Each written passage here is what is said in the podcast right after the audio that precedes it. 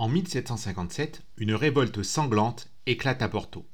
Connue sous le nom de la révolte des taverniers, elle fait suite à la décision du marquis de Pombal d'interdire la vente de vin en vrac. L'émeute a fini par faire des centaines de victimes et des dizaines de condamnations à mort.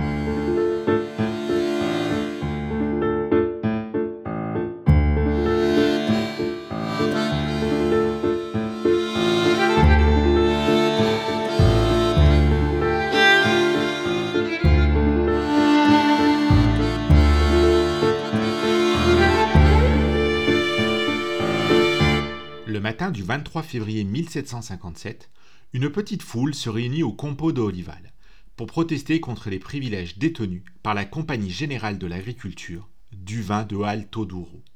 Les émeutiers n'étaient pas nombreux, mais ils étaient actifs, brandissant des bannières en tissu rouge et d'autres des branches d'olivier et de chêne.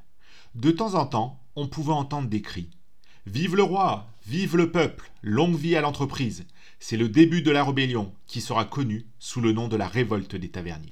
Ils descendaient la rue de São Bento da Victoria et les anciennes escadas da Esnoga jusqu'au Largos de São Domingos, où vivait le tavernier et tailleur José Fernandez da Silva, qui était aussi le juge du peuple.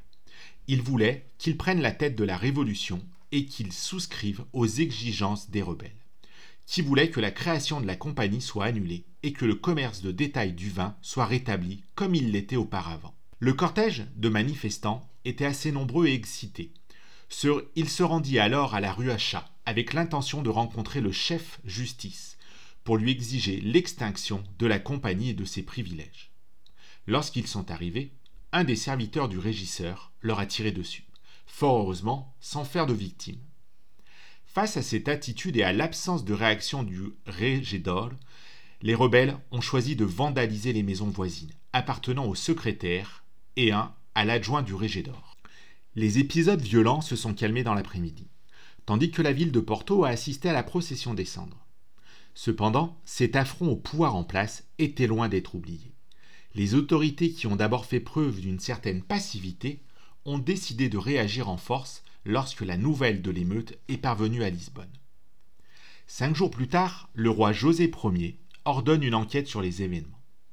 L'arrivée de l'employé du roi pour déterminer les responsabilités a conduit à l'arrestation de 462 suspects, dont 26 ont été condamnés à la peine capitale. 21 étaient des hommes, 5 des femmes, et 8 ont réussi à s'échapper, et une des femmes a été graciée qu'elle était enceinte. Pour calmer le jeu et imposer l'ordre, la ville de Porto est occupée par les troupes venant du Minos et de Beras. Les habitants de la ville ont également reçu l'ordre de nourrir les troupes et de payer une taxe spéciale afin de payer les salaires et les munitions des soldats. Cet épisode a également entraîné des changements au sein du conseil municipal de la ville et dans la structure du commandement militaire de la ville. L'intention du marquis, en créant la compagnie, était compréhensible, car il voulait éviter la dégradation de la qualité du vin de Porto. Le vin de Porto étant l'une des principales exportations du pays, et son commerce s'étant encore développé après la signature du traité de Métuem. Il était essentiel de maintenir la qualité des produits. Ainsi, avec la création de la compagnie, l'État s'arroge le monopole du commerce du vin de Porto et contrôle ainsi tout son système commercial, y compris les tavernes. En ce qui concerne les rebelles, l'histoire veut que certains d'entre eux aient été pendus à la branche d'un vieil orme, et que cet arbre soit connu sous le nom de l'arbre de la potence. Il s'agit cependant d'un mensonge, car personne n'a été pendu au tronc de cet arbre. Mais l'arbre, lui, existe bel et bien.